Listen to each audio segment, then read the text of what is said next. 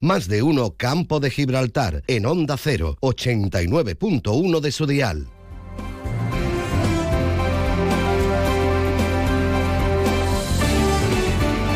12 y 20 minutos del mediodía, muy buenas tardes, bienvenidos ya a Sintonía Comarcal aquí en Onda Cero, Algeciras en el 89.1 de su FM. Tomamos el testigo de los compañeros de más de uno a nivel nacional y nos eh, quedamos ya en nuestra comarca, en nuestro rinconcito sur de España para hablar de diferentes temas, de diferentes novedades y diferentes protagonistas que tenemos en este jueves 7 de diciembre. Jueves raro, jueves entre puente, en el que algunos, como el compañero Alberto, están, están disfrutando por ahí. Merecido se lo tienen. Un abrazo al compañero Espinosa, hombre, que no, que, no se diga.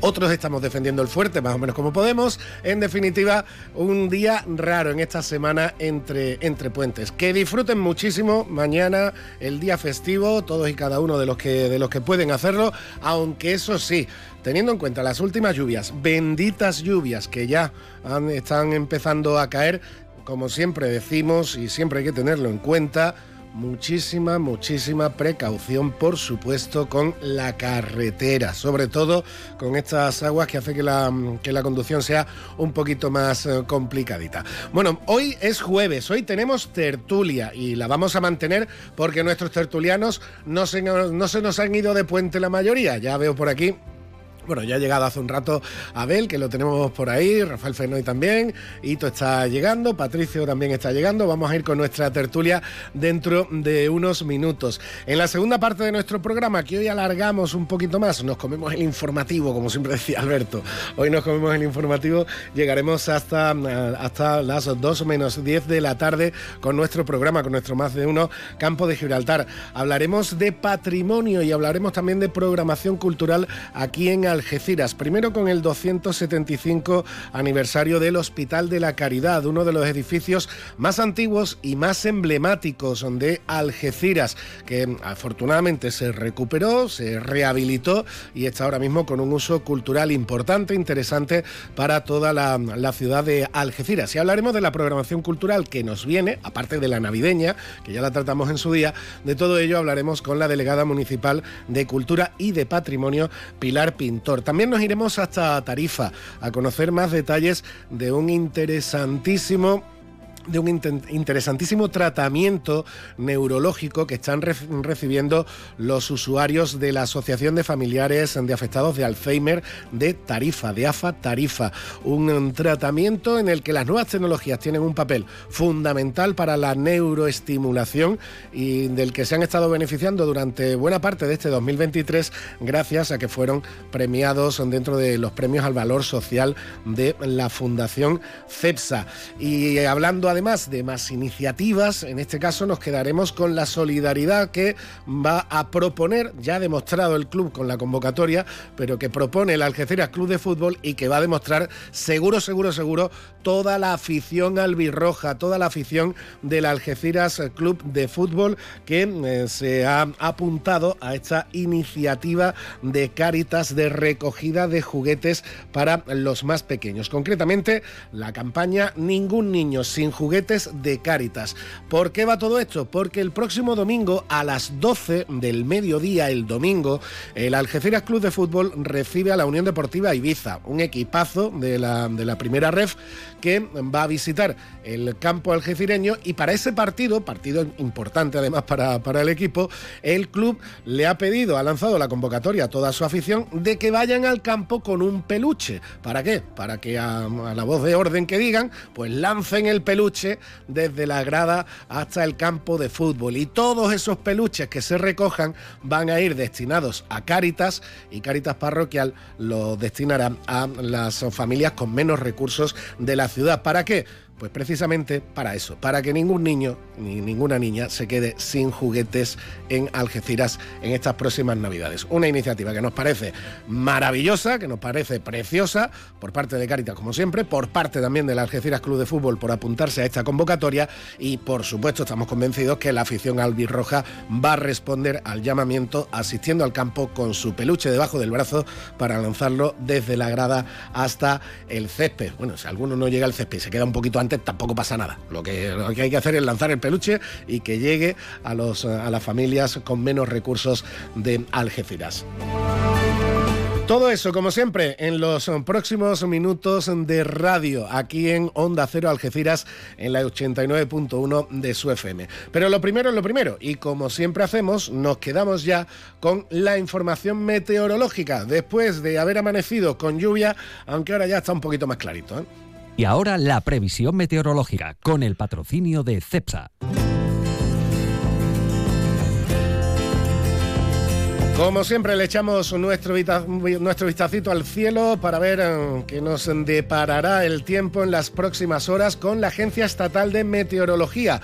Hoy con nuestra compañera Marta Alarcón. Buenas tardes, Marta. Muy buenas tardes. En la provincia de Cádiz tendremos cielo cubierto sin descartar precipitaciones débiles. Las temperaturas subirán alcanzando 20 grados en Arcos de la Frontera, 19 en Cádiz y Jerez de la Frontera o 18 en Algeciras y Rota. Y de cara a mañana seguiremos con cielo nuboso con chubascos ocasionales. Las temperaturas se mantendrán sin cambios con cifras de 20 grados en Algeciras, 19 en Cádiz y Rota o 18 en Arcos de la Frontera y Jerez de la Frontera. El viento estará moderado. Es una información de la Agencia Estatal de Meteorología. 89.1 FM. Te levantas del sofá y coges la bici, paras a por un refresco, reciclas la lata en el contenedor amarillo y esa lata se transforma en una llanta de la bici de alguien que se toma un refresco, recicla la lata y esa lata se transforma en una llanta de la bici de alguien que se toma un refresco. Cuando reciclas, formas parte de un mundo que no deja de girar. Recicla más, mejor, siempre. Argisa, Mancomunidad del Campo de Gibraltar y Ecoembes. Si estás pensando en comprarte un coche nuevo, seminuevo de ocasión, piensa en Móvil, tu grupo automovilístico de confianza en el campo de Gibraltar. Peugeot, Opel, Citroën, Fiat, Jeep son una de las marcas de tu nuevo coche.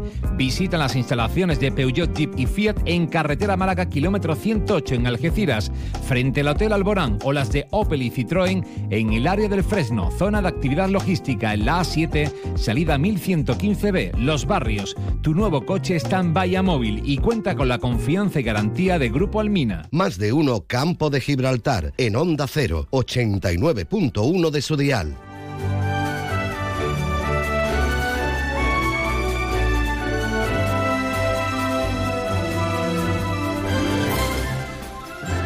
12 y 27 minutos del mediodía. Hoy no tenemos el avance informativo habitual. Iremos dando información a lo largo del programa, como siempre, para estar pendientes de, la actualidad.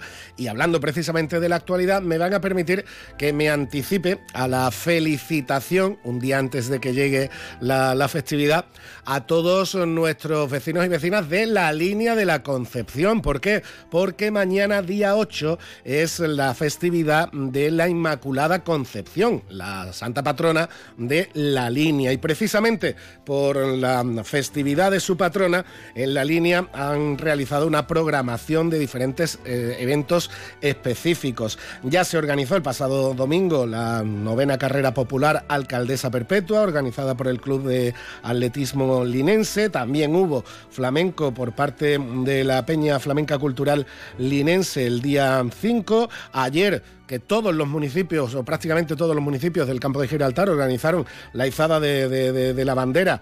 Eh, también lo hizo la línea en, la glorieta Carlos III, con posterior ofrenda floral a la Inmaculada. Y hoy, 7 de diciembre, el Teatro Paseo de la Velada albergará la entrega de reconocimientos a la policía local de la línea por la celebración de su patrona.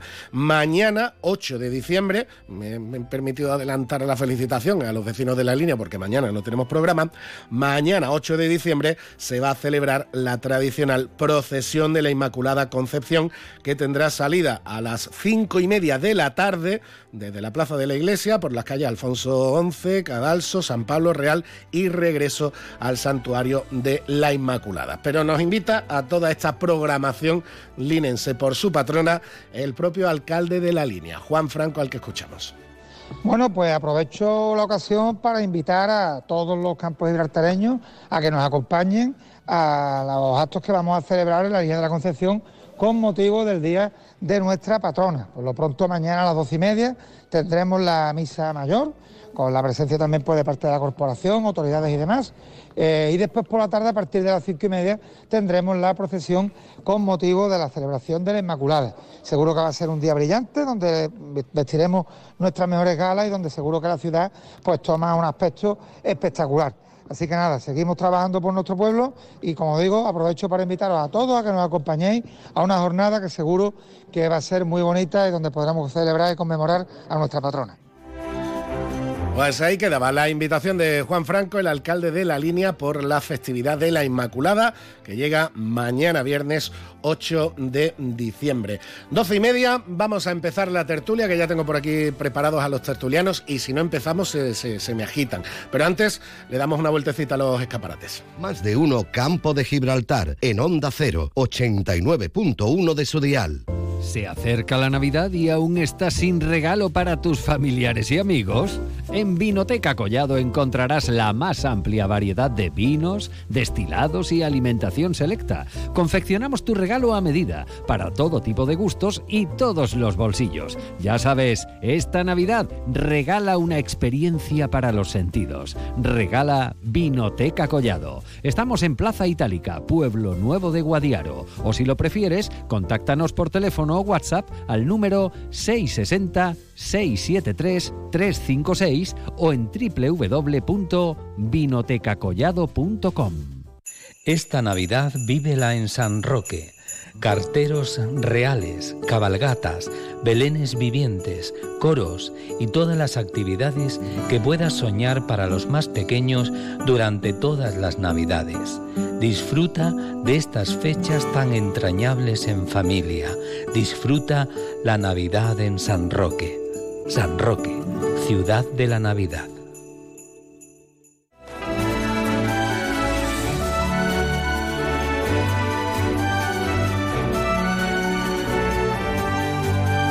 Decía yo que, se me, que se me agitaban los, los tertulianos, por aquí, lo, por aquí los tengo ya. Hito, Rosario Espejo, buenas tardes. Hola, muy buenas tardes, que nos has pillado así un poquito. Es, que ya digo, es que si no, me, me, agitáis el, me agitáis la tertulia, me agitáis el programa y, me lo agitáis todo. Madre mía. Por ahí, a ver, Fernández, buenas tardes. ¿Qué tal? Buenas tardes. Hemos empezado con el gallinero agitado esta mañana. Rafael Fenoy, buenas tardes. Muy buenas tardes a toda la audiencia. Bueno, y tenemos por ahí a Patricio, que está, que está llegando ahora mismo, a Patricio González, que como siempre y se lo tenemos que agradecer, igual que a todos vosotros, nunca, nunca falta la cita. Está pidiendo algo de comer, seguro. Sí, porque además, oye, nada mejor, ¿eh? Sí, sí, nada, bueno, es espectacular. Quien siga en las redes a Patricio, el recorrido que hace. Gastronómico. El recorrido gastronómico que hace y, las vueltas que da y el cariño con el que habla de cada sitio al que va. La verdad que está haciendo, está haciendo mm, provincia, está haciendo comarca y está haciendo Andalucía, porque allá donde va señala los manjares que se pueden degustar y además poniendo muchas veces la coletilla de y a buen precio, y a buen precio, que no viene mal, ¿eh? Eso es cultura. Además, de verdad, cultura y, mejor cultura imposible. A mí que me explique cómo come tanto que no para y, está adelgazando, todo lo contrario, que nos busque el, método, ¿cuál es el método? No parar de comer y adelgazar. Sí, sí, sí, la verdad que sí. Bueno, vamos, si queréis podemos comenzar por hacer la, tertulia más directa posible, podemos comenzar por lo que estabais comentando antes de entrar en, antena, porque verdaderamente lo reproducimos, nosotros lo reproducimos también en nuestra web y en nuestras redes sociales, y es verdad que esa respuesta del alcalde linense de Juan Franco a las críticas del alumbrado se han viralizado. Ah, yo creo que hay gente que todavía no está acostumbrada a, ese, lenguaje tan directo, a esa forma de expresarse tan directa, pero como decía antes de, como decía antes de ayer el compañero Alberto Espinosa, que lo, lo emitió también en los servicios informativos, esa respuesta tan clara, tan directa. Mire usted, es el alumbrado que nos podemos permitir ahora mismo desde la línea.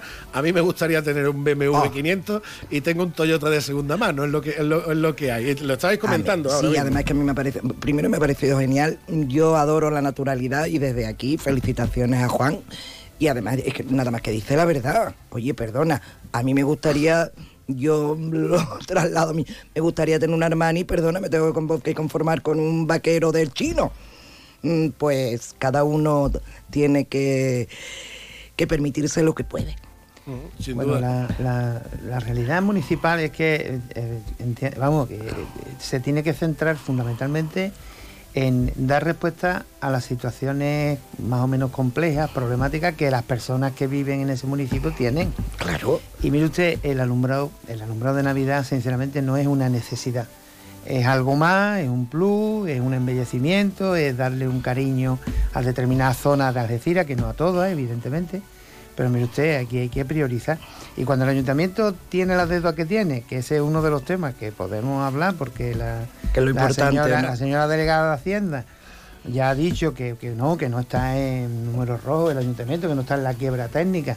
Mire usted, 247 millones de, gestión eh, mm, de préstamo al gobierno del Estado eh, cuando en campaña electoral decían que eran menos de 200, pues la verdad es que eh, es para asustarse.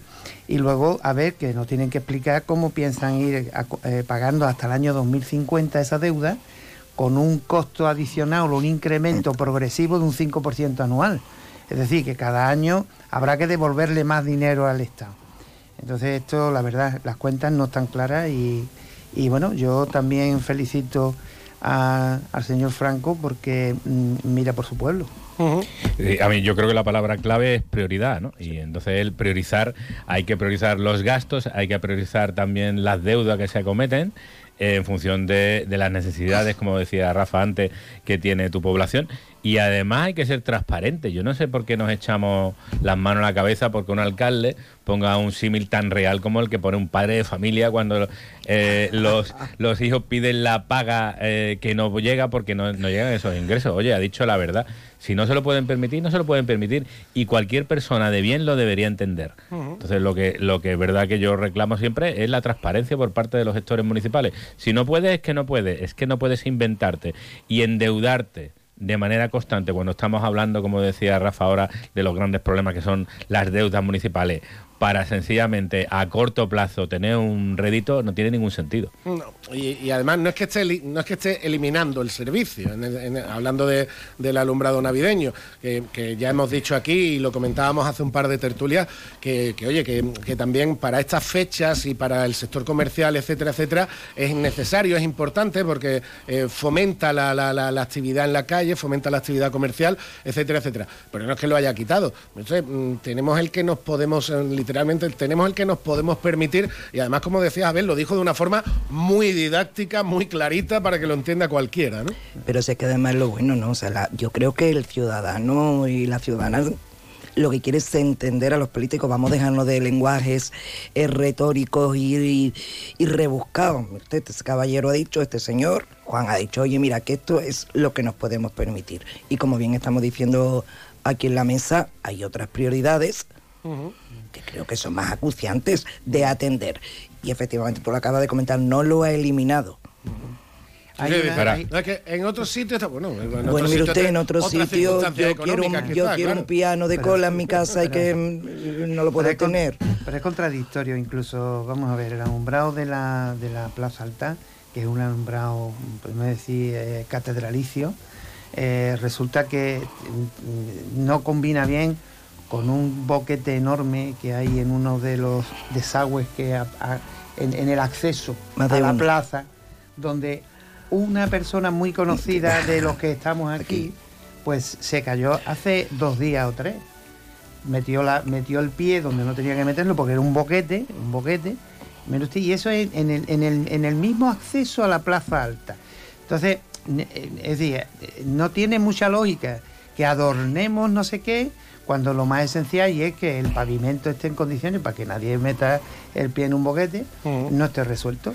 Y, además otros otros temas que son colaterales, porque no se tiene dinero para muchísimas cosas. Ha habido reuniones de juntas vecinales con el, el ayuntamiento, se reconoce que efectivamente faltan esas cosas y la respuesta del ayuntamiento es que no hay dinero.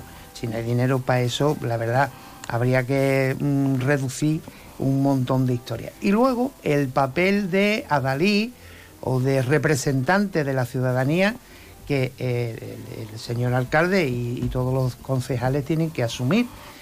Esta ciudad tiene un problema muy grave con las colas de espera en la sanidad pública, porque estamos hablando de salud y estamos hablando de vida. Y, eh, y mire usted, no es competencia municipal, eh, eso es evidente, pero mire usted, los vecinos de Algeciras tendrán que tener una persona que se parta la cara con quien haga falta para que el, servicio de salud de esta ciudad resuelva ese problema de las colas de espera, que le afectan a muchos ciudadanos y, bueno, concretamente personas también muy conocidas de esta tertulia. Entonces, eh, que hay que... Eh, eh, otro tema, el arreglo de los colegios. Es decir, hay colegios como por ejemplo el, el Parque del Estrecho, que se llueve. Mire usted, si no hay una política de mantenimiento eficiente de los centros escolares, evidentemente llega un momento en que los centros escolares no tienen un problema de mantenimiento, tienen un problema estructural. Y ahí es donde vienen las dos administraciones, Junta de Andalucía y Ayuntamiento, y se empiezan a echar la pelota el uno al otro. La, la conclusión, los, los, alumnos, las familias, los profesores y tal, tienen que estar en unas condiciones lamentables. Eso también es otro tema municipal. Es decir, que hay muchos temas municipales que no son los grandes proyectos que se suponen que van a cambiar la faz de Algeciras en los próximos 35 mm, o 40 años, ¿no? No, sino que es el que es el que es el día a día, podríamos decir. es, claro, que nada más hay dinero para eso, ¿eh? Claro, por, eso hablábamos antes de la que, a veces hay que priorizar. Entonces es, como volvíamos antes al padre de familia, si no, que, si no queda dinero para comer, eh, tenemos dinero para la paga o para que comamos. Entonces hay que elegir claramente cuáles son las prioridades. El tema educativo, que tú conoces muy bien de primera mano, eh, eh, hoy ha salido también una, queja, una protesta por parte de, del propio claustro del, Instituto Carlos Cano de, los, barrios, porque literalmente está saturado, un instituto que estaba eh, preparado para unos 500 y pico alumnos y tiene ahora mismo más de 700. Es cierto que está proyectado, está aprobado, etcétera, un tercer instituto de secundaria en los barrios, además concretamente entre la zona entre Cortijillo, Guadacorte y Palmones, que daría salida a eso, a, eso, a los alumnos que llegan de esos colegios. Estamos hablando de 15 años, ¿eh? Claro, de aquí a que se haga, eh, si te viene una ola de población como ha venido, con 700 y pico chavales de, secundaria para ese instituto, que el otro, el Sierra Luna, no creo que esté vacío ni mucho menos, pues ahí tenemos un problema, ¿no? Hombre, vamos a ver, el problema es de planificación y de hecho se creó en su momento en la Junta de Andalucía eh, una una una mm, una una, una eh, mm, eh, dentro de la consejería de la Junta de Andalucía se creó eh, el espacio necesario para la planificación de todos los servicios educativos. Y en, las delegaciones territoriales existe las jefaturas de servicios de eso que se llama planificación. Mire usted, eh, todavía se hace referencia al, al mapa escolar del año 1990, cuando empezó la LOCSE todavía se hace referencia a, ese documento, cuando ese documento está totalmente, vamos... Desfasado, claro. Totalmente porque los movimientos migratorios, los movimientos de traslado de población, crecimiento en una zona y de crecimiento en otra, están haciendo que se queden colegios vacíos, vacíos totalmente, eh, y, en otros pues, pues hay un colapso. Entonces, eh, del tema este concreto, en los barrios estamos hablando de hace más de 15 años, está planificado. Eh, no tiene sentido que esto siga en el limbo de no se sabe qué.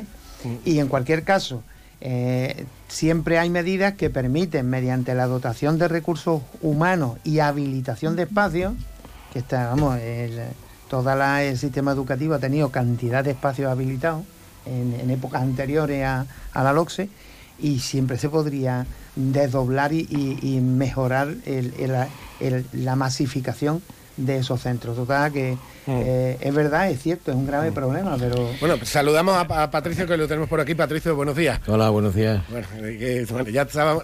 Por cierto, te, tengo que preguntar, no, quiero... no, que, ha habido un problema con un hombre que la da un mareo en la puerta del ayuntamiento y, el hombre además me conocía, ¿no? Casualmente. Y, no, no, iba, pues, iba buscando, iba buscando al ayuntamiento para que alguien le ayudara, ¿eh? Y eh, encima el hombre me conocía y me ha tenido cogido de la mano hasta que ha venido la ambulancia. ¿eh? ¿eh? Faltaría más. Algo ocurrió hace no mucho en el mismo ayuntamiento con una persona que falleció dentro. Sí, hace ya. bueno, hace ya en el 2019. Me ha recordado, me ha 2019. julio, julio de 2019 fue. Porque se estaba enterrando ese día mi padre y nos lo encontramos. Patricio, te quería preguntar, ah. como alcalde que fuiste durante, durante muchos años, porque es lo primero que hemos comentado, porque lo estaban comentando los compañeros, ¿qué te ha parecido la reacción de Juan Franco sobre el tema del alumbrado?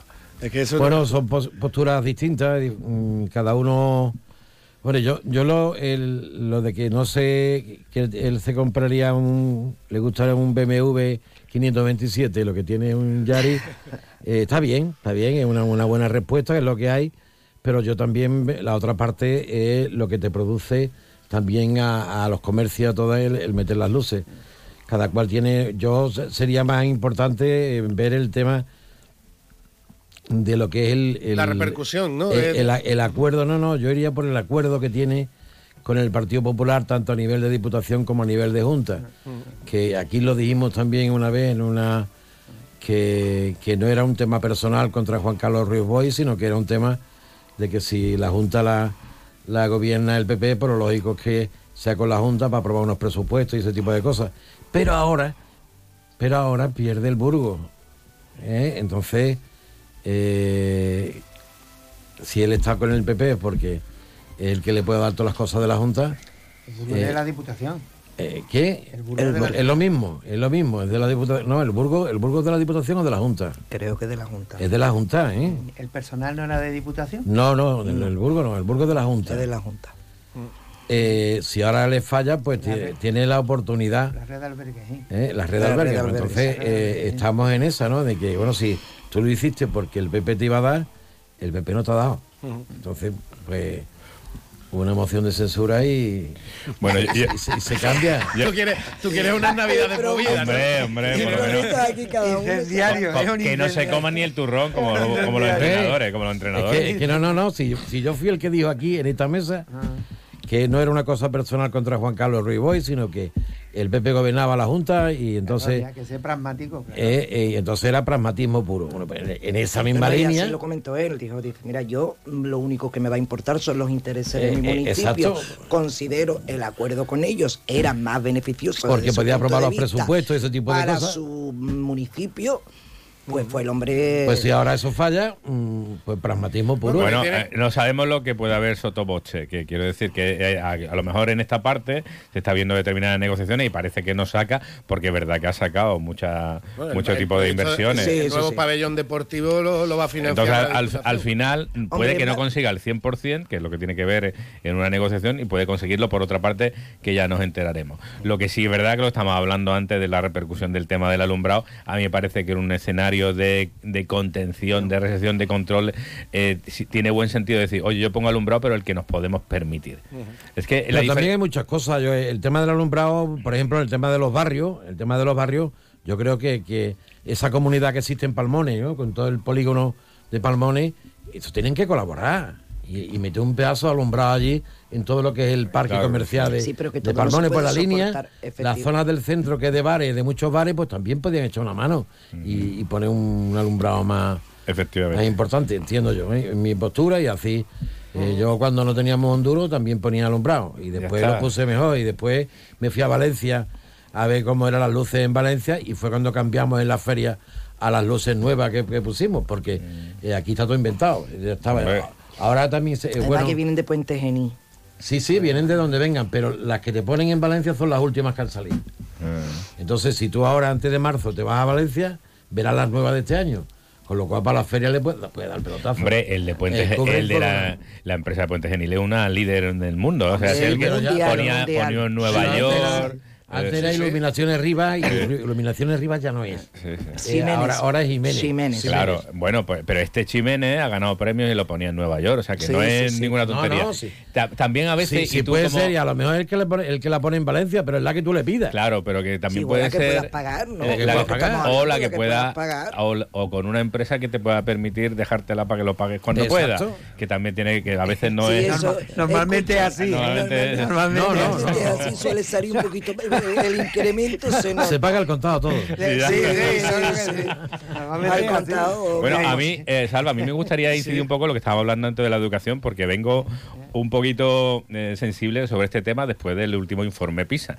Y ah, bueno, bueno. Vamos a ir con eso, vale, ¿Me vas a, permitir que vayamos con eso? Y además Yo voy a hacer una anotación que también me pasó esta mañana. No sé si ha sido un fallo, pero yo hoy he pagado la medicina. Yo no he pagado en mi vida desde, desde, desde la invalidez permanente absoluta, luego la jubilación, cero, cero euros. Y hoy, bueno, la compro en el rinconcillo antes de venir para acá, dice, no, son 6,50. Digo, pero si yo no he pagado nunca. Sí, no, pero es que aquí viene que hay que pagar el 10%. y, la y la farmacéutica va y me dice, mira, en la línea a una señora que, que porque ella es de la línea, y una señora ha pagado el 40%. ¿no? Digo, bueno, eh, eso no, estará jubilado todavía. Pero será regulado en alguna norma. Claro, eso Claro, pero si yo, yo anteayer, mm, yo, yo compro medicación casi todos los días. Esto es mucha, ¿eh? Anteayer en, en Grazalema no pagué. Y entonces hoy lo digo porque yo voy a presentar, he pedido factura, he pedido todo, ¿eh? Pero es que el rinconcillo ya se sabe que... Pero vamos con el... Independiente. Vamos con la vuelta Sí, sí, vamos, vamos a darnos la vueltecita a los escaparates, que tengo que darme una vueltecita de minuto y medio. Nosotros lo que tomamos es cervecita, para que lo sepa. De ¿eh? minuto y medio, y hablamos del tema de educación que proponía Abel, que sí que el informe PISA otra vez nos vuelve a dar otra torta. Más de uno Campo de Gibraltar, en Onda 0, 89.1 de su dial. Ven a Baires, tenemos un comedor más amplio y moderno para que puedas disfrutar más de tu comida de empresa. También para seguir degustando cada día nuestros desayunos, exquisitas tapas, raciones y magníficos postres. Reserva tu mesa en el 956 66 11 65 y recuerda, si no quieres salir de casa, pide Baires a través de Globo. Baires Tapas, ¿te lo vas a perder? ¿Buscas dónde celebrar el fin de año? En el Hotel Alborán ya puedes reservar para vivir tu noche vieja a lo grande. Elige solo cena de gala, solo cotillón, los dos o paquete completo con alojamiento incluido. Como siempre, nos adaptamos para que des tu mejor bienvenida al año nuevo. Infórmate en el 956 63 28 70 o en hotelalboranalgeciras.com.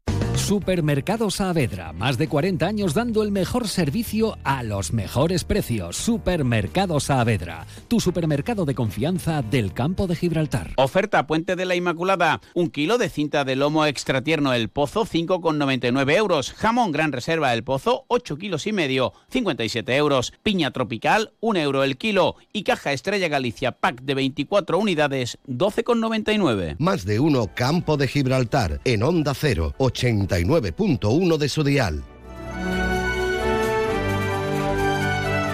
Bueno, seguimos con la tertulia, vamos con el último tramo y el compañero Abel proponía, el compañero Abel proponía tema educación por mm, algo que le había escandalizado, creo que tiene mucho de dónde elegir, del último informe PISA. Abel. Bueno, yo eh, cuando hablábamos antes de prioridades, yo creo que esto es una prioridad que de verdad a los políticos de todos los partidos debía caerse la cara de vergüenza, porque nos llevan con la educación, que es lo más importante que tenemos desde mi punto de vista la cultura y la educación de nuestros jóvenes, que son la base de nuestro futuro, si la base no la estamos cuidando, la tenemos sometida a constantes bandazos leyes que han ido en función de las ideologías de los partidos, que no han mantenido los criterios eh, de evaluación mm, ni, ni, ni adaptados a los tiempos, ni tampoco con los, rigores, con los rigores que debe de tenerse. Es decir, cualquiera ya pasa de curso porque aprueba y si no le vamos a provocar un trauma. Eh, cualquiera, eh, los niveles de conocimiento ya se quedan en la superficie inclusive no están adaptados a los avances de las nuevas tecnologías. Y encima los medios que tienen los, los educadores pues al final, eh, como estaba diciendo eh, Rafa antes, no tiene ningún sentido. Hay escuelas que se quedan vacías y, otras que tienen eh, saturación. Entonces, a mí que el resultado esté dando que en España cada vez vayamos peor, independientemente de que podamos poner en cuestión los criterios de evaluación del, del, PISA. Me parece muy bien, pero todos estamos en la calle y todos estamos viendo los problemas de educación que tiene eh, mucha gente joven. No estoy hablando que volvamos a, tiempos anteriores de, memorización constante, que no es el tiempo, pero yo creo que nos está dando una luz roja importantísima de al futuro hacia el que vamos. Mm. Bueno, eh, en el tema de PISA hay un, componente interesante para que las personas que nos escuchen. Eh, aquí hay un interés especial en, en, desarrollar este modelo de pruebas de aplicación sobre conocimiento del alumnado eh, favorecido por la UNESCO. Y, la UNESCO lo que tiene son agencias de evaluación que viven de eso, de evaluar. Es decir, no intervienen en los procesos, sino simplemente pesan el, pesan el pan, pero no lo hacen. Y claro, y de pesar el pan se vive, y se vive muy bien, ¿eh? Se vive muy bien, porque cobran caro, cobran caro. Entonces, eh, vamos a ver, las pruebas PISA, el diseño de pruebas PISA, lo mismo, este, están las pruebas, bueno, es que hay para matemáticas, hay para para arte, hay para ciencias sociales, y ahí hay un abanico enorme de, pruebas, ¿no? los diseños que se desarrollan son diseños que pretenden, que pretenden dar una, referencia de carácter mundial. A ver, ahí ya empezamos ya a patinar, porque las culturas son tan diferentes, los conceptos son tan distintos en unos países de en otros, que es muy difícil aunar esto. En, segundo lugar, eh, mm, se le achaca eh, por parte incluso de un partido político español que claro, las pruebas PISA nuestras son peores porque eh, hay una población emigrante que también está dentro de la muestra. Mire usted, mm, no hay, es más todo lo contrario, no hay estudios de evaluación que hace la propia inspección de educación con los resultados escolares que avalen esa teoría, todo lo contrario, es decir, hay zonas donde el componente alumnado que viene de fuera eh, tiene eh, medias superiores a, las amplias capas de población de la, de la población autóctona, autóctona. Es decir, porque hay además un interés muy especial de la familia para que se integren lo antes posible y puedan resolver su... Y luego el otro factor muy importante en este modelo nuestro cultural es que las pruebas PISA no tienen ningún aliciente para hacerlas. Quiero decir, eh, yo doy fe, que, eh, porque me lo han dicho incluso profesores que han aplicado las pruebas, que resulta que hay alumnos que preguntan, bueno, ¿y esto sirve para algo? ¿Esto me va a aumentar la nota? ¿Esto me va a...? Y te dice, no, no, esto es una prueba y tal. Bueno, pues usted, cuando llevan un rato y cuando, bueno, si el profesor, que además lo tiene que decir, todo aquel que acabe se puede levantar, pues inmediatamente hay un montón de alumnos que dicen, mm, pues ir por ahí va a ser que no. y la dejan en blanco. Vamos a ver que eh, porque después se, ha hecho y se, ha hecho en determinados mm. institutos una correlación entre los resultados obtenidos en la prueba PISA y los resultados escolares que se obtienen en el propio centro. Sí, los académicos, claro. Y no casa, y no ah. casa. Otro problema, formamos a los alumnos y tal, y se supone que en las grandes capitales, en las grandes ciudades, hay centros de primer standing que son los que mejor preparan, etcétera, etcétera. Bueno, eso también es otra mm, falacia. Es decir, eh, en la provincia de Cádiz, el centro que ha tenido mejores resultados en las pruebas de eh, acceso a la universidad, que esas son, esas sí que están catalogadas, medidas y, y comida, ha sido un instituto de aquí del Campo de Gibraltar, el Instituto Garganta, que no solamente facilita el mayor porcentaje de alumnos que acceden a la universidad a través de esas pruebas con las mejores notas, sino que encima tutela las cohortes de alumnos que entran en primero eh, de bachillerato, que lo llevan a segundo y que después van a las pruebas.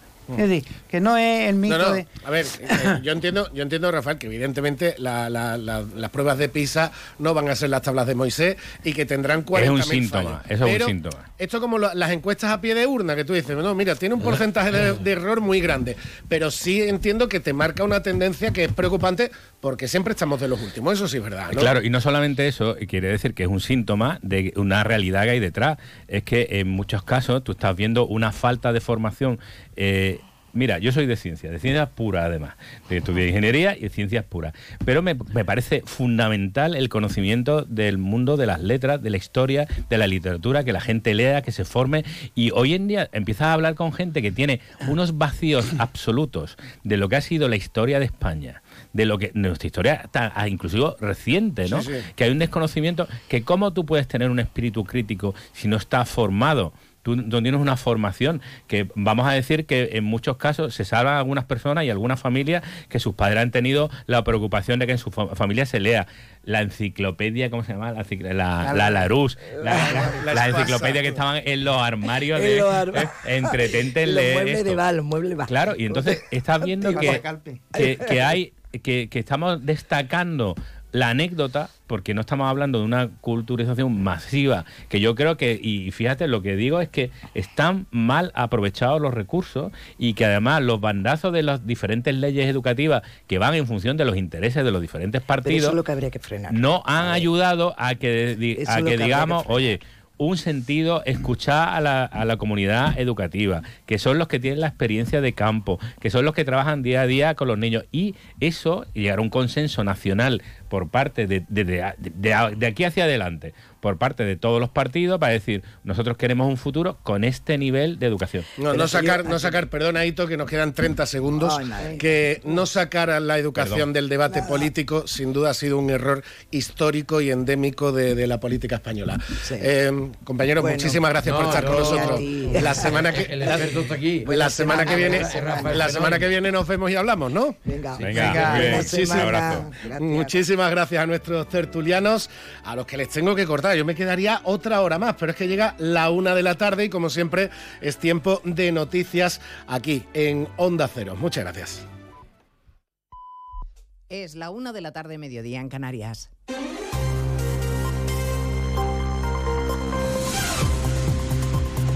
Noticias en Onda Cero. Buenas tardes, les avanzamos a esta hora algunos de los asuntos de los que hablaremos con detalle a partir de las 2 en Noticias Mediodía, sin que el presidente Sánchez haya confirmado aún cuándo se va a producir su encuentro en la Moncloa con el líder de la oposición, del que el Partido Popular, por cierto, no tiene comunicación oficial ni noticia alguna. Esta mañana en Antena 3 ha avanzado Sánchez que le va a plantear una comisión de trabajo para intentar alcanzar consenso sobre tres claves al Partido Popular. Entre ellas, la renovación del Poder Judicial, pero el PP le acaba de contestar que no necesita mesas de diálogo, Arancha Martín. Y tengo ni oficial ni extraoficialmente ha sido convocado el PP a esa reunión de la que habla el presidente Sánchez. Si es que se produce la cita, el PP lo hará público, al igual que la agenda de la que se trate, en la que tiene que figurar la amnistía y el resto de concesiones a los independentistas. ¿Qué se negocia? ¿Qué negocia el gobierno? ¿Con qué verificadores? ¿Cuánto nos cuesta a los españoles y quién lo está pagando? Así lo acaba de hacer saber su portavoz Cucá Gamarra, quien ha asegurado que lo que eh, el PP no va a hacer es negociar en mesas al margen de las instituciones. El Partido Popular no va a colaborar en el blanqueamiento de esas mesas que le exigen a aquellos que le chantajean para seguir siendo presidente del Gobierno de España. Todo lo que nuestro, nuestro partido tenga que negociar con el partido de Pedro Sánchez será siempre en el ámbito de las instituciones y del Parlamento. El Pleno del Congreso vota el martes la toma en consideración de la ley de amnistía exigida por los independentistas para apoyar a Sánchez. La secretaria general del PP ha avanzado que pedirá que la votación sea por llamamiento para que los diputados socialistas den la cara ante sus votantes. En conversación con Susana Griso esta mañana, el presidente Sánchez defendía las virtudes que a su juicio tiene la ley de amnistía y justificaba así con este argumento sus cambios de opinión al respecto. Los presidentes del Gobierno han cambiado de, opinión en, algunos momentos de sus mandatos, sin duda alguna. Lo hizo eh, Adolfo Suárez cuando legalizó el Partido Comunista. Lo hizo Felipe González cuando eh, defendió el sí a la OTAN. En una lo hizo, consulta, en un referéndum a todos los españoles, cosa que no ha ocurrido en este bueno, caso. Pero, pero, pero ha habido cambios de posición. Aquí estamos hablando de que es el poder legislativo. A partir de las 2 de la tarde les vamos a contar los dardos que siguen lanzándose Podemos y Sumar tras la ruptura del grupo parlamentario y la marcha de los cinco diputados morados al grupo mixto. Los de Yolanda Díaz insinúan hoy que deberían dejar también el escaño porque el acta no les pertenece y el ex líder de Podemos, Pablo Iglesias, responde que Yolanda lo y que esto, esto no es transfugismo. Esto transfugismo es cuando un diputado o una serie de diputados se salen de su partido pero una decisión colectiva de un partido que toma la decisión de un partido, vamos, afirmar esto es, es mentir. El Supremo ha confirmado la condena al supermercado Eroski por no custodiar la grabación de la expresidenta de la Comunidad de Madrid, Cristina Cifuentes. Tendrá que pagar 30.000 euros de indemnización a la expresidenta por los daños y perjuicios por vulnerar su derecho a la intimidad, Evalla Mazares. La difusión del vídeo de la pillada de Cifuentes tras robar unas cremas en un Eroski vulneró el derecho a la intimidad de la expresidenta madrileña. La cadena propietaria del supermercado, Cecosa, ha perdido su recurso en el Supremo y tendrá que pagarle 30.000 euros como indemnización por los daños y perjuicios ocasionados. El Supremo confirma la sentencia de la Audiencia de Madrid, que declaró que la cadena había incumplido su obligación de custodia de la grabación que tras tomarse por las cámaras de seguridad el 5 de mayo de 2011 fue ampliamente difundido siete años después en los medios de comunicación. Prospera, pues, definitivamente la demanda de Cifuentes. Hoy se cumplen dos meses de los ataques de Hamas en Israel. Los soldados cerca de la ciudad de Yan Yunis, en el sur de la franja, y el fiscal de la Corte Penal Internacional ha exigido el acceso de la ayuda humanitaria, alertando de que impedir de manera intencionada la asistencia a civiles puede ser un crimen de guerra. El programa de alimentos de la ONU avisa de que la mitad de la población de Gaza está ya sufriendo hambre severa. Se lo vamos a contar a las 2 de la tarde, como las cifras definitivas que está proporcionando la Organización de Naciones Unidas sobre los fallecidos en la franja de Gaza desde el pasado 7 de octubre. 17.000 personas han fallecido en la franja de Gaza, el 70% mujeres y niños. Se lo contaremos todo ello en 55 minutos cuando resumamos la actualidad de este jueves 7 de diciembre. Elena Gijón, a las 2, Noticias Mediodía.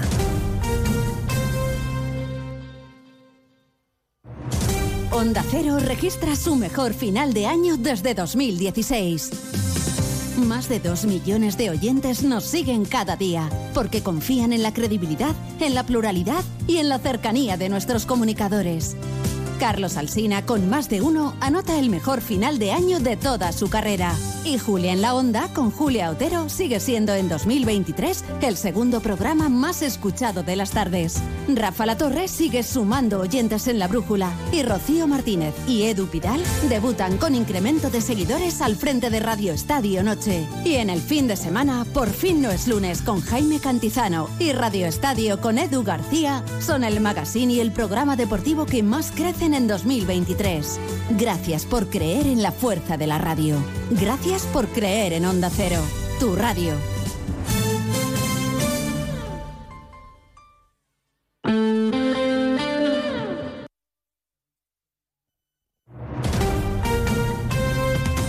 Andalucía, Onda Cero.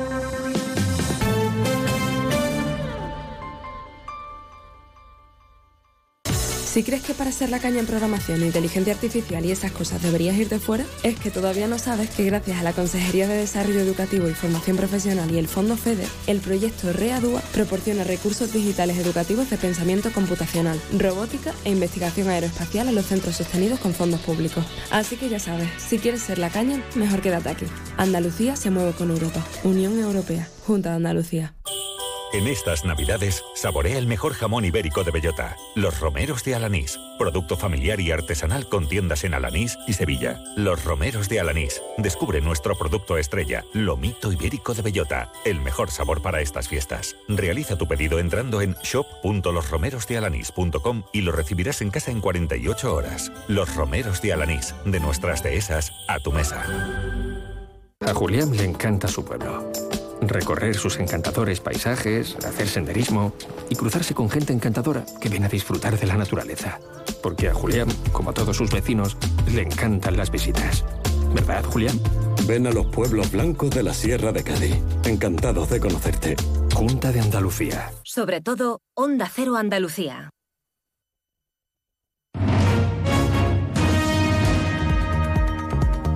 En Onda Cero, Noticias de Andalucía. Jaime Castilla.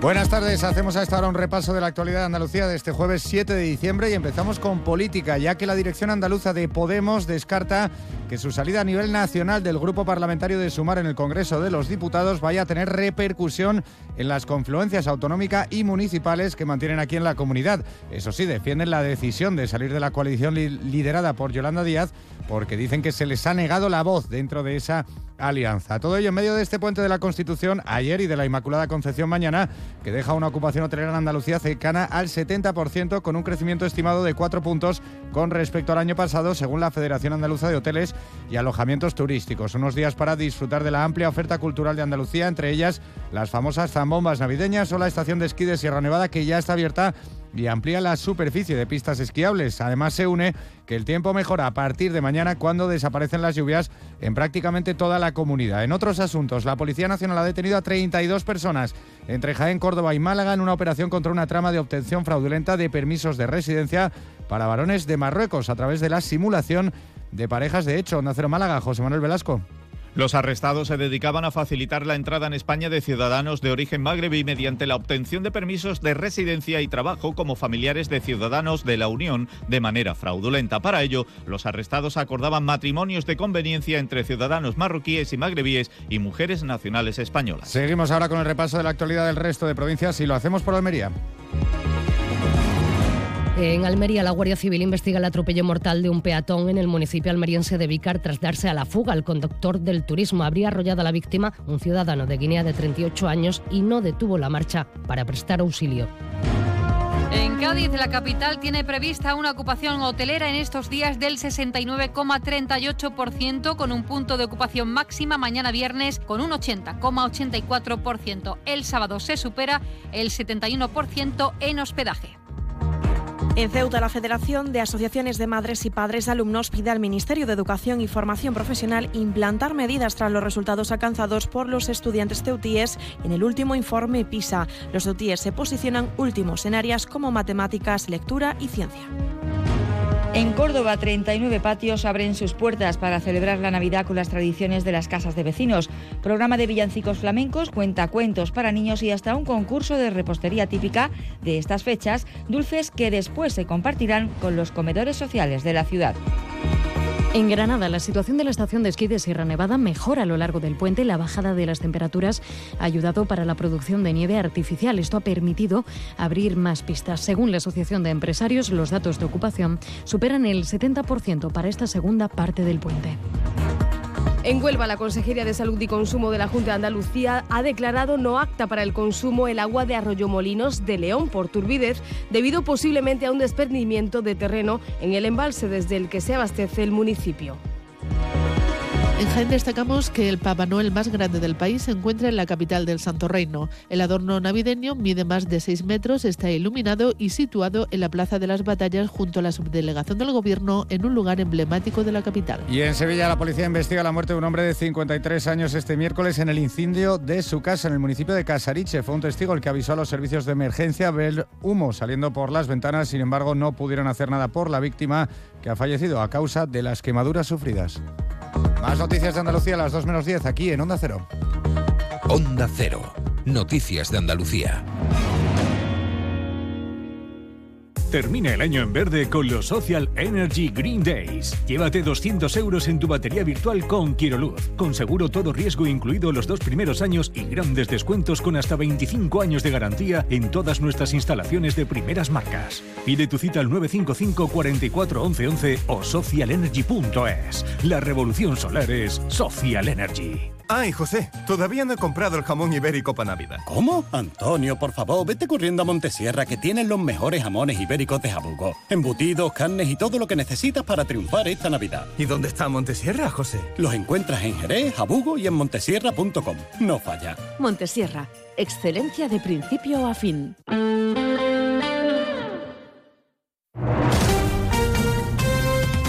...89.1 FM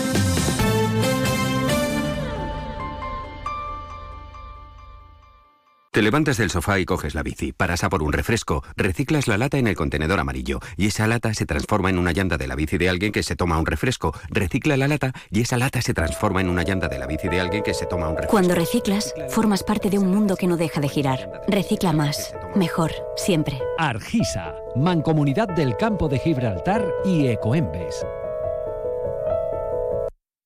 A ver, ¿qué estás haciendo? Para, para, para. Préstame atención que una subvención para tu empresa.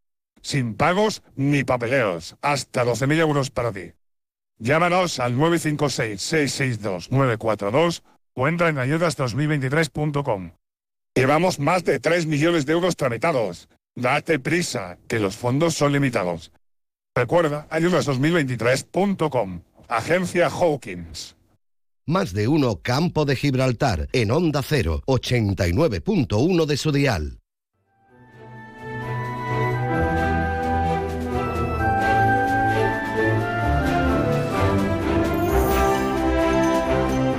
Y aquí volvemos a nuestro más de uno campo de Gibraltar y como les decía al inicio del programa, hoy vamos a hablar también de una fecha importante, de un aniversario importante, los 275 años del Hospital de la Caridad en Algeciras. Un aniversario que el ayuntamiento va a celebrar con una programación de conferencias sobre la historia de uno de los edificios más antiguos y más emblemáticos de Algeciras. Tenemos aquí en el estudio a la delegada municipal de Cultura y Patrimonio de Algeciras, Pilar Pintor. Buenas tardes. Buenas tardes. Sí, porque 275 mm, años del, Hospital de la Caridad, de la fundación del hospital, si recordamos que la historia nueva de Algeciras, la, repoblación, la refundación de la ciudad, se produce en el siglo XVIII tras la toma de Gibraltar, estamos hablando quizás de uno de los edificios más antiguos de la ciudad que se mantiene en pie, ¿no?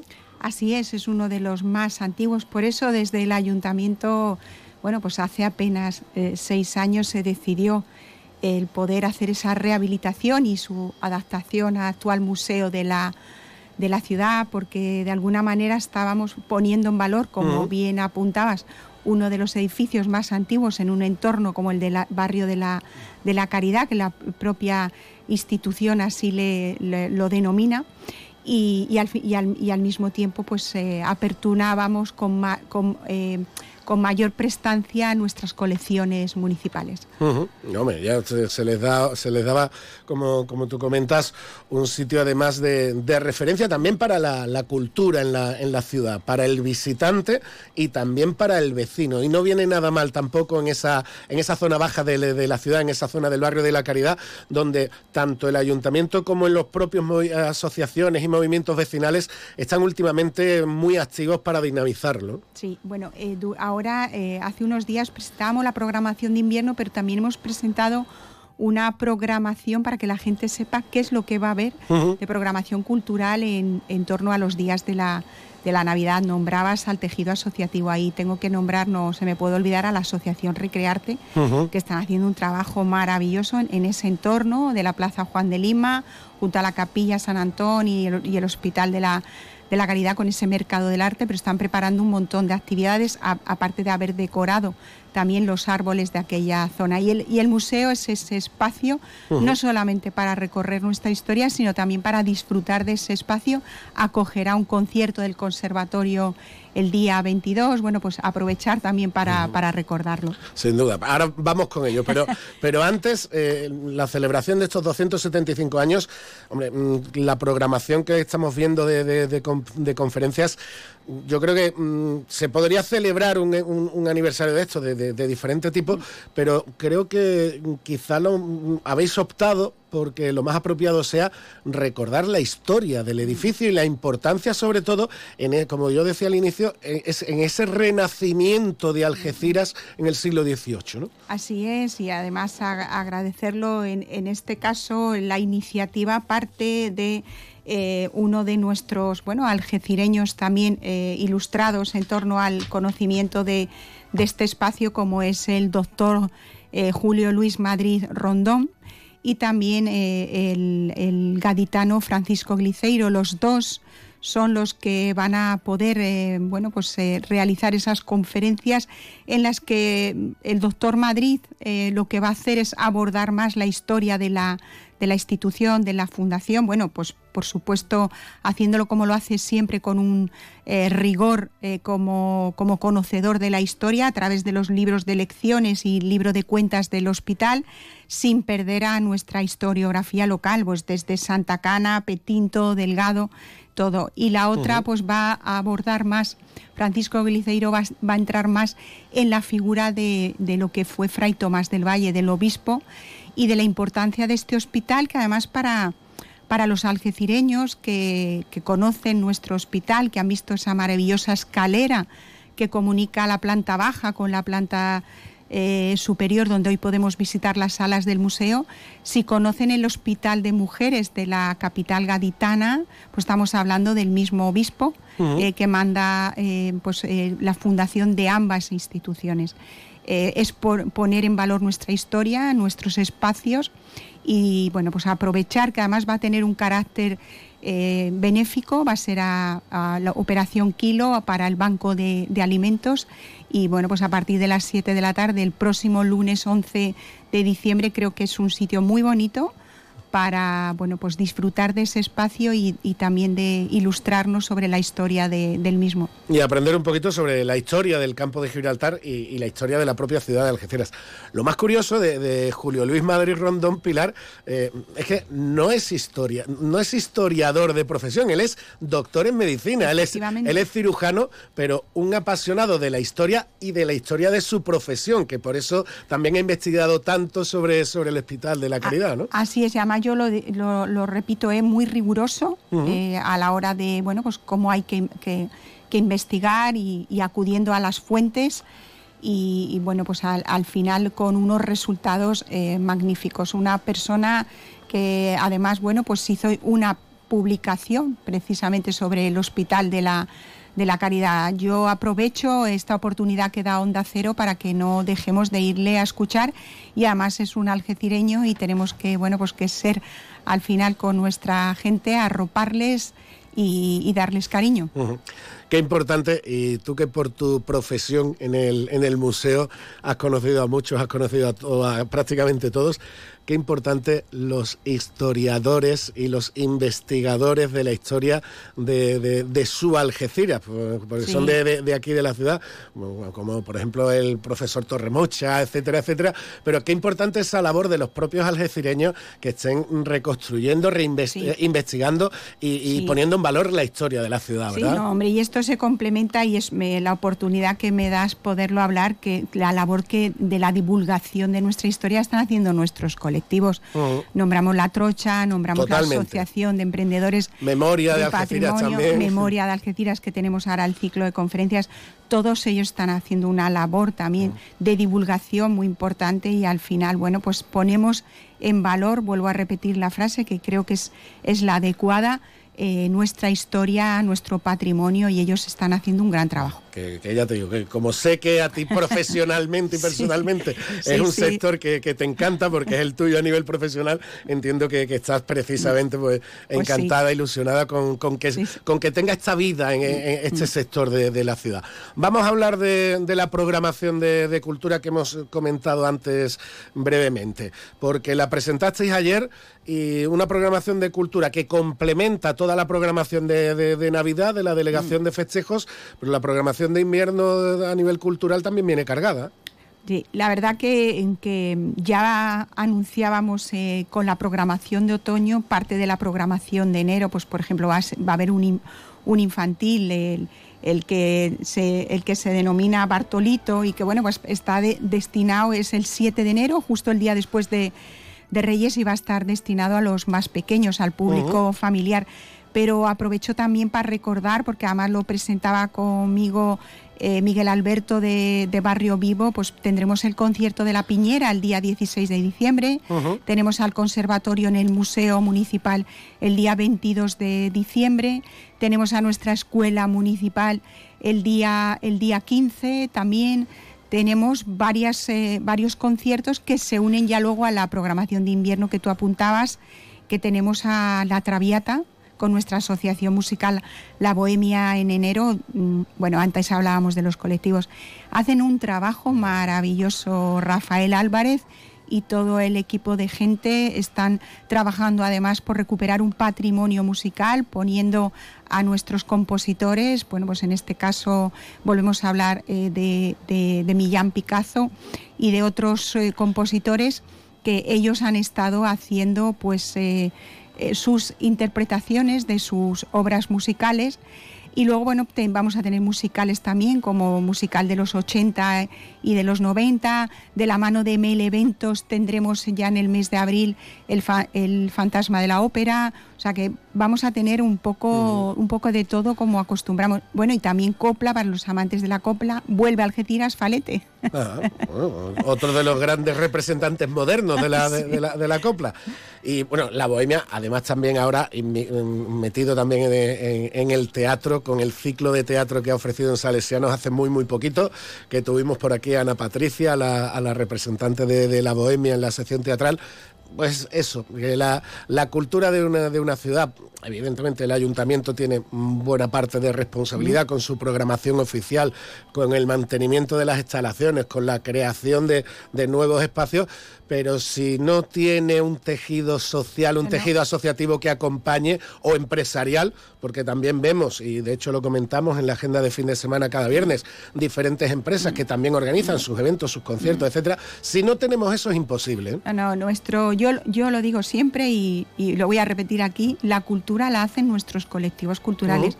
Nosotros las instituciones tenemos que estar ahí, tenemos que ayudar en la medida de nuestras posibilidades, por, por supuesto ofreciendo nuestros espacios, entre otras cosas, y bueno, en nuestra programación siempre, y en nuestro teatro, y en nuestro museo, y en nuestro centro documental, y en la escuela, en todos, tienen que estar. De hecho, la coral está el próximo sábado, aprovechamos también. Claro. ¿eh? Con Sarmola Marimorena, esta gente, bueno, pues hicieron la movida, que fue un éxito en el teatro, y bueno, pues se atreven y también están haciendo un trabajo muy bueno porque además está entrando eh, con los coros infantiles, igual que está haciendo la Asociación Musical la, Bohemia, y yo estoy segura que el sábado va a ser un éxito a beneficio de Apadis y a beneficio también de, de mm, Besana, síndrome de, síndrome de Down y será a las 9 de la noche el sábado en el Teatro, en el teatro Florida. Pues con esa cita nos quedamos. Antes de irte, Pilar, mm, lo hemos recordado hoy en el informativo, hablando de las labores de limpieza, mantenimiento que estáis haciendo en, en las murallas meriníes,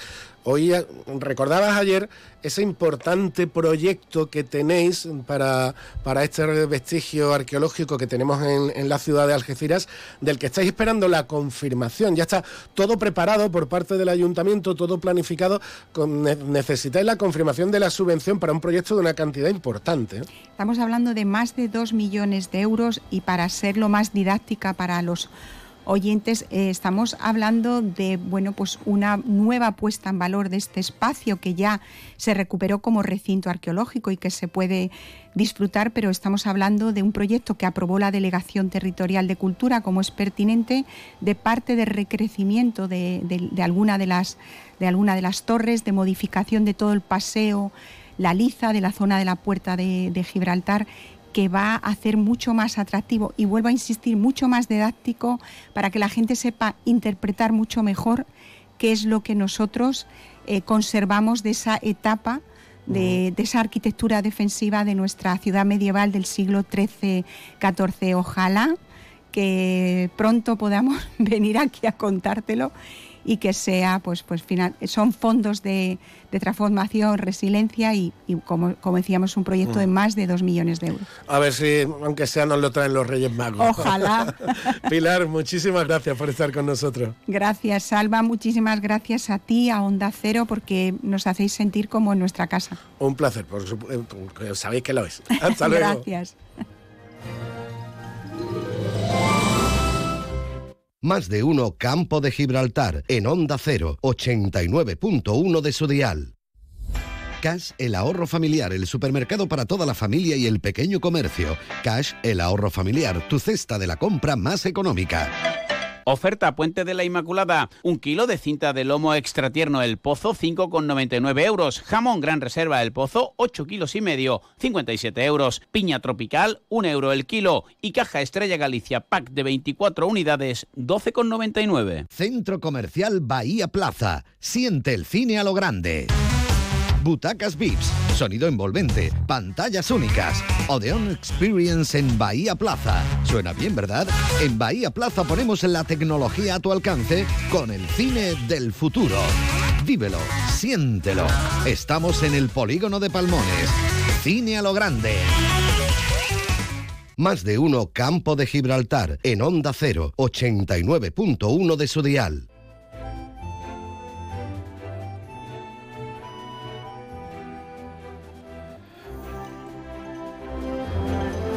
Nos vamos ahora en los siguientes minutos de nuestro más de uno campo de Gibraltar hasta Tarifa, concretamente para hablar con AFA Tarifa, con la Asociación de Familiares de Alzheimer de la ciudad tarifeña, que están terminando un año muy importante para ellos, con novedades interesantes, sobre todo en la, en la atención a sus usuarios, a los pacientes de Alzheimer de la ciudad de, Tarifa. Novedades que nos va a comentar la psicóloga de la asociación Virginia Castro Mauri. Virginia, buenas tardes. Hola, buenas tardes, Alba. ¿Qué tal? Pues eh, encantado de, tenerte, de tenerte con nosotros al otro lado del teléfono. Eh, como digo, Virginia, un año muy importante para vosotros, que continuáis esa actividad que hacéis de, asistencia a los eh, pacientes de Alzheimer, pero también a sus familias, pero en este caso, en concreto con los pacientes de Alzheimer, el nuevo sistema de, neuroestimulación con última tecnología, con, un nuevo proceso digital donde el propio paciente puede dispone de una gran variedad de ejercicios que son autoevaluables, como, como he leído por ahí. Eh, un sistema que está revolucionando la atención a los pacientes de Alzheimer, ¿no? Así es, pues sí, nosotros tenemos la suerte de que contamos con, con un programa digital que se llama Neuronap y nos facilita mucho el, el poder diseñar actividades muy adaptadas y personalizadas para las personas con Alzheimer u otra demencia que aquí también atendemos, porque son actividades que están diseñadas desde una evaluación previa, entonces, bueno, pues están muy amoldadas a cada necesidad, a cada capacidad que la persona necesita preservar, porque las que se han perdido se han perdido. Nuestro trabajo de el neuro, el neuro, perdón, la neuroestimulación lo que se enfoca es en preservar las, habilidades que todavía están, que es lo que nos interesa. Y bueno, pues nosotros además acercamos a la persona con Alzheimer u otra demencia al mundo digital, que parece como que esta población no puede no puede manejar una tablet y sí, claro que puede, ¿vale? Porque además eh, son actividades que son de muy fácil uso, donde con un, con un soporte digital táctil ellos pueden, pueden manejarla perfectamente y de forma autónoma, que es lo que al final nos interesa, que ellos de forma autónoma, eh, pues bueno, interactúen con el mundo digital y también se sientan más cercanos a la sociedad, que, que parece que los, los aleja mucho. Eh, sí, porque mm, el Alzheimer, que desgraciadamente sigue siendo irreversible, eh, pero mm, el Alzheimer provoca una degeneración en el, en el cerebro, en las células del cerebro, que mm, mientras más se ejercite el cerebro, no, estamos hablando de evitar el Alzheimer, pero sí de ralentizar su desarrollo. Si tenemos un, un cerebro más ejercitado, el Alzheimer va ralentizando mucho ese daño que termina haciendo, ¿no?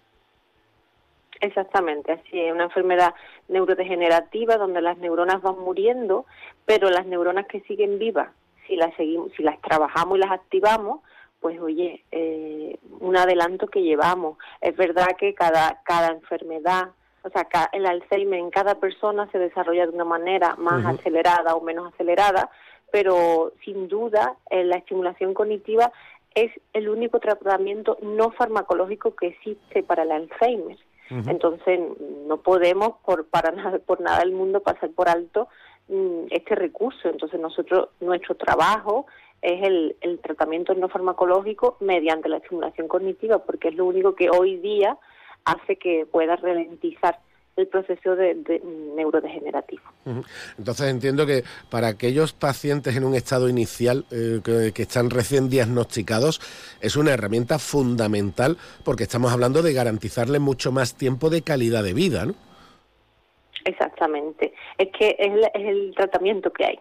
Aquí es como cuando uno va al médico, mire qué tratamiento hay. No es un tratamiento curativo, pero es un tratamiento de acompañamiento, donde, como bien dices, en las fases iniciales es que es crucial, es que no, es que no nos lo podemos ni dejar de plantear. Si un familiar le acaban de detectar Alzheimer, eh, que la, la única opción que hay para mejorar su calidad de vida es que esté estimulado.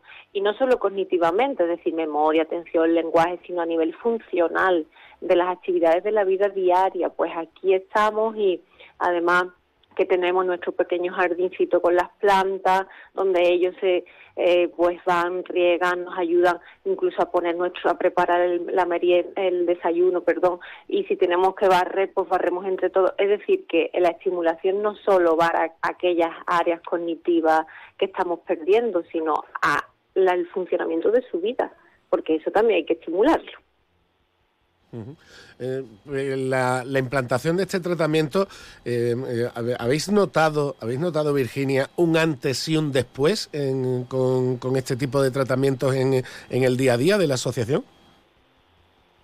Hombre, el uso, si te refieres al uso de las nuevas tecnologías, por ejemplo, para, para lo que es la estimulación, sí, es mucho, primero porque son programas que ya eh, facilitan mucho el, el, diseño de la actividad. Hay muchísima variedad de actividades que ya están diseñadas para el trabajo cognitivo y además actividades que están adaptadas al adulto, porque ¿qué ha pasado siempre? Que la estimulación cognitiva, todo el material que podías encontrar, si no lo diseñaba una por su cuenta, que también es como hay que hacerlo, pero todo el, el material está muy infantilizado no, es, no, no está nada adaptado a un adulto, ¿no? Pues si vamos a hacer actividades de cálculo, pues veían la suma, la resta, todo muy infantilizado. Alguna actividad de lenguaje, entonces el soporte digital eh, hace que la persona sea realmente adulta y la actividad está muy adaptada a su edad. Y eso es muy importante, porque la gente lo nota, ellos lo notan, que esto, yo no soy un niño chico, me dicen, yo, ¿por qué voy a hacer esta actividad? ¿Vale? Entonces eso eh, nos da pues esa, ese sentimiento, ese sentimiento de, autonomía y adultez que es la que están, vamos.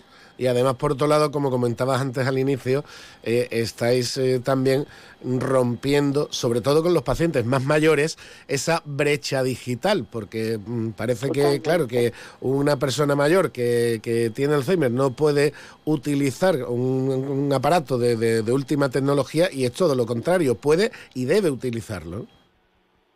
Sí, sí, porque ahí está eh, haciendo conexiones nuevas en tu cerebro totalmente. Es cierto que para ellos al principio puede ser un poco extraño y tenga incluso un poco de reticencia, pero en cuanto te pones con ellos y ven que el uso es fácil, porque el uso es muy fácil, pues ellos encantados, además es que les, les gusta muchísimo, porque se sienten creo que muy cerca de la juventud también. Claro.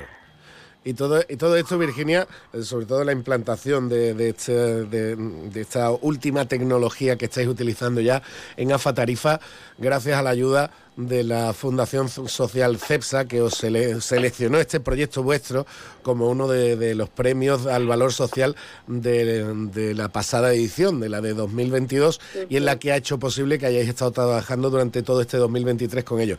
Qué alegría, entiendo, ¿no? Recibir este tipo de espaldarazo. Bueno, Imagínate para nosotros que somos una asociación pequeña, que, que siempre las asociaciones pequeñas tienen más dificultad en acceder a los recursos, porque bueno, pues esa es la realidad, pues para nosotros ha supuesto que meses del año 2000, de este 2023 podamos cubrir los, los salarios de, del equipo, que somos tres profesionales. Entonces, eso, eso para nosotros es que pueda funcionar el taller y que ellos puedan tener ese tratamiento. Es que si nosotras no estamos aquí, ellos no pueden no pueden venir a la asociación. no funciona, ¿no? No no hay. Entonces nosotros pues agradecidísimos y encantadas con la atención de, de CEPSA, vamos, ha sido lo mejor del año.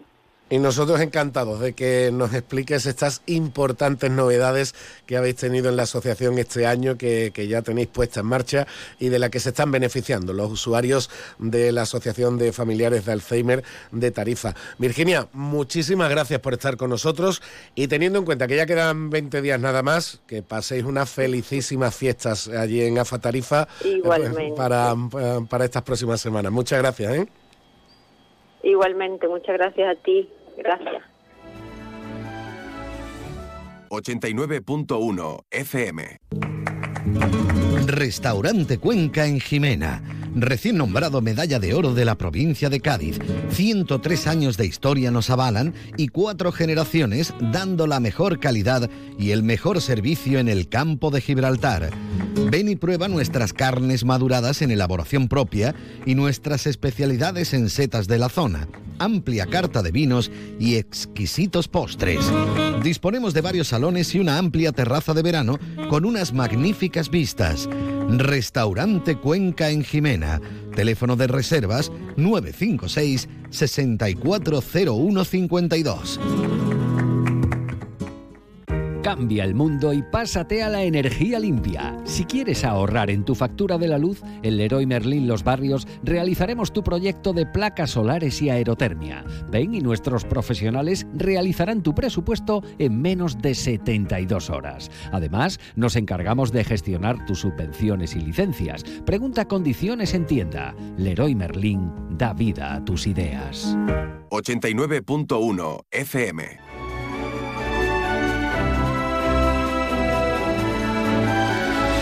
Y nos quedamos ahora en Algeciras para hablar de una preciosa iniciativa que ha tenido y, va a tener el Algeciras Club de Fútbol para este fin de semana, para el próximo partido en casa. Lo venimos eh, comentando también en los servicios informativos durante la mañana. Y es que el Algeciras Club de Fútbol se ha sumado a la campaña Ningún niño sin juguetes de Cáritas. Y por eso pide a la afición que este domingo a las 12 del mediodía, en el partido que va a disputar contra la Unión Deportiva Ibiza, pues todo el público vaya con un peluche al campo para lanzarlo al campo y aportar ese peluche a Cáritas de cara a las fiestas navideñas. Una iniciativa curiosa, simpática y evidentemente emotiva y solidaria que queríamos comentar con el director general del Algeciras Club de Fútbol.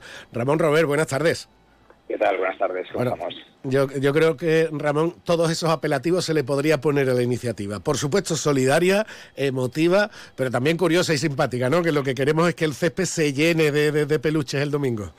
Efectivamente, efectivamente. Al final que se llene de peluches, que, la gente pueda venir y, donar ese peluche por una buena causa.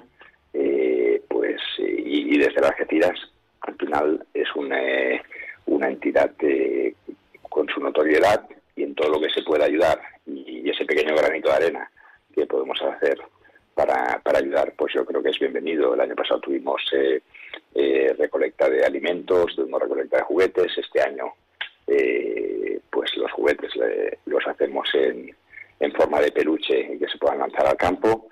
Y, seguro que, será un éxito y podremos ayudar a, gente, en este caso a través de, de Cáritas, que luego harán el, reparto ahí donde más se necesite. Bueno, lo primero, por supuesto, que la afición vaya al campo, que tenga una magnífica entrada al nuevo Mirador el domingo a las 12. Primero porque es un partidazo que viene el Ibiza, que es un señor equipo. Segundo porque el equipo de Algeciras lo merece, que está teniendo una muy buena temporada. Hay que seguir, tiene que seguir la racha, Ramón, y tiene que notar el calor de la afición. Y ya encima, si cada aficionado viene con su peluche, pues ya lo bordamos. Exacto, exacto.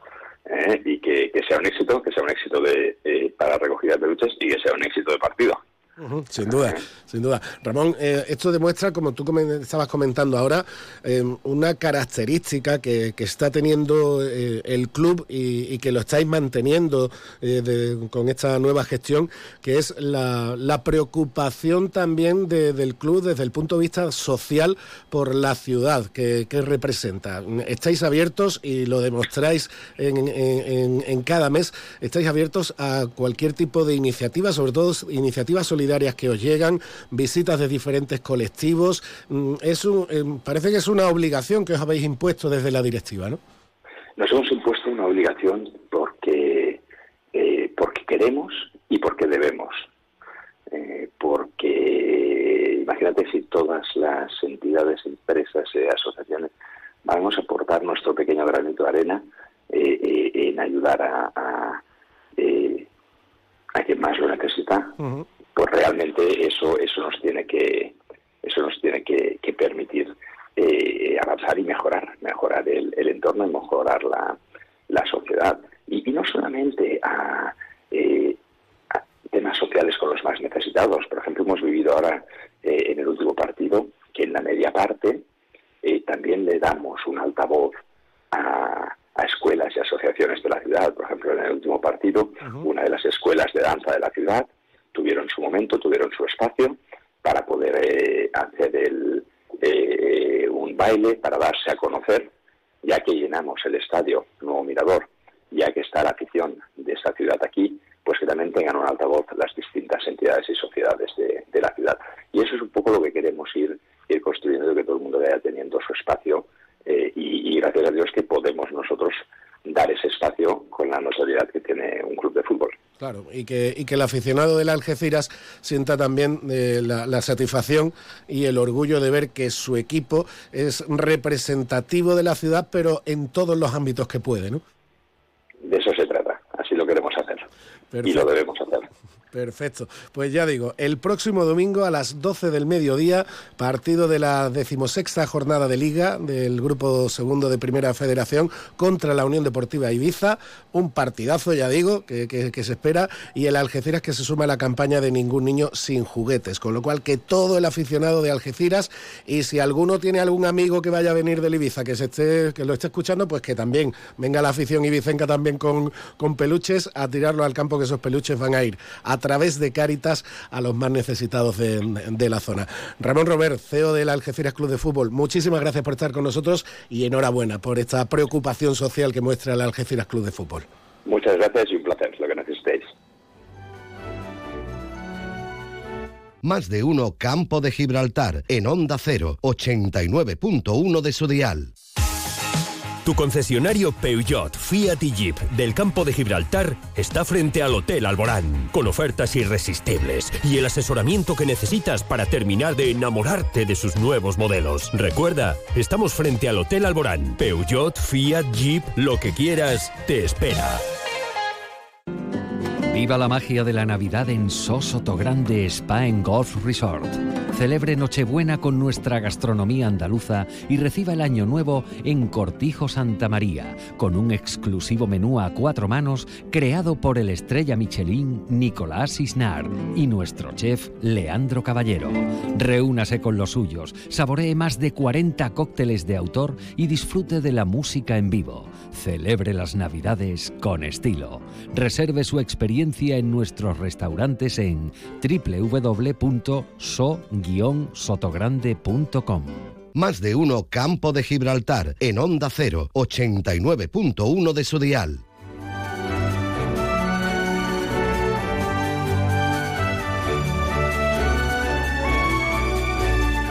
Estamos llegando ya al final de nuestro programa en esta edición especial de este 7 de, diciembre, una edición un poquito modificada en el que hemos estirado un poquito el más de uno campo de Gibraltar, pero no por ello nos quedamos sin novedades interesantes que van surgiendo a lo largo de, de esta mañana, como la que se acaba de presentar en el Ayuntamiento de Algeciras hace unos minutos. Y es que hoy se ha confirmado que el escritor, antiguo periodista y miembro de la Real Academia de la Lengua Española, Arturo Arturo Pérez Reverte va a participar aquí en Algeciras en un diálogo con el periodista Jesús Vigorra el próximo 14 de diciembre en el Teatro Florida, presentando sus obras El Italiano y La Reina del Sur. Ya digo, hace unos minutos el alcalde de Algeciras, José Ignacio Landaluce, ha anunciado que el próximo jueves 14 de diciembre el escritor, periodista y académico Arturo Pérez Reverte va a visitar Algeciras para participar en esta actividad, en un diálogo con el periodista Jesús Vigorra, que girará en torno a la importancia de la ciudad de Algeciras como escenario de las obras del escritor cartagenero El Italiano y la Reina del Sur, donde Algeciras es un escenario importante dentro de estas dos novelas del conocido escritor murciano. Eh, este encuentro se mantendrá el jueves 14 de diciembre, repetimos, a las seis y media de la tarde en el Florida, que abre abrirá sus puertas de forma gratuita hasta completar aforo, es decir, que cualquiera que quiera mm, disfrutar de esa, de esa charla o compartir un momento literario de primer nivel con uno de los mejores autores eh, de la literatura española contemporánea, además con Algeciras como escenario y como, y como denominador común en la charla, pues va a poder hacerlo a partir de las seis y media de ese 14 de diciembre en el Florida de forma gratuita. Una buena noticia para todos los amantes de la literatura que también celebraba el alcalde algecireño José Ignacio Landaluce. Dentro de unos días vamos a tener en Algeciras, el jueves 14 de diciembre, por la tarde, a las seis y media, en el Teatro Municipal Florida, Pues unas charlas informales entre el periodista Jesús Vigorra y el escritor Arturo Pérez Reverte. Arturo Pérez Reverte, que es un buen conocedor del campo de Gibraltar, va a hablar y va a reflexionar no solo sobre los temas de sus libros que están basados en, en esta zona de nuestra querida Algeciras y el campo de Gibraltar y la bahía, sino también, lógicamente, reflexionará sobre, seguro que mil eh, reflexiones y mil mm, momentos que, que él ha vivido y que supongo que están más de actualidad que nunca, como hemos visto en las entrevistas a nivel nacional que ha tenido estos días atrás. Y nos vamos ahora hasta la línea que este fin de semana va a acoger las galas andaluza y provincial de las diferentes federaciones de ciclismo. Concretamente, en la Federación Provincial se van a distinguir a un total de 141 deportistas que recogerán 189 premios. Y por parte de la Federación Andaluza, también en la línea será entregado un total de 415 premios a los corredores que han ocupado posiciones de podio en las distintas competiciones autonómicas del calendario 2023. Así lo explicaba el concejal linense Javier Vidal. Buenos días. Este próximo fin de semana se van a celebrar en la ciudad la gala provincial y andaluza de, ciclismo. Eh, las galas se van a llevar a cabo en el Palacio de Congresos tanto el sábado por la tarde, en horario a las 6 de la tarde, como el domingo por la mañana a las 11 y media. Con la celebración de esta gala eh, en nuestra ciudad, pues se pone de manifiesto la magnífica relación que desde la Delegación de Deportes se tiene con la Federación Andaluza y Provincial de Ciclismo y que posiblemente en próximas fechas pues anunciaremos eventos de, nivel que llegarán a nuestra ciudad eh, de la mano de, esta federación.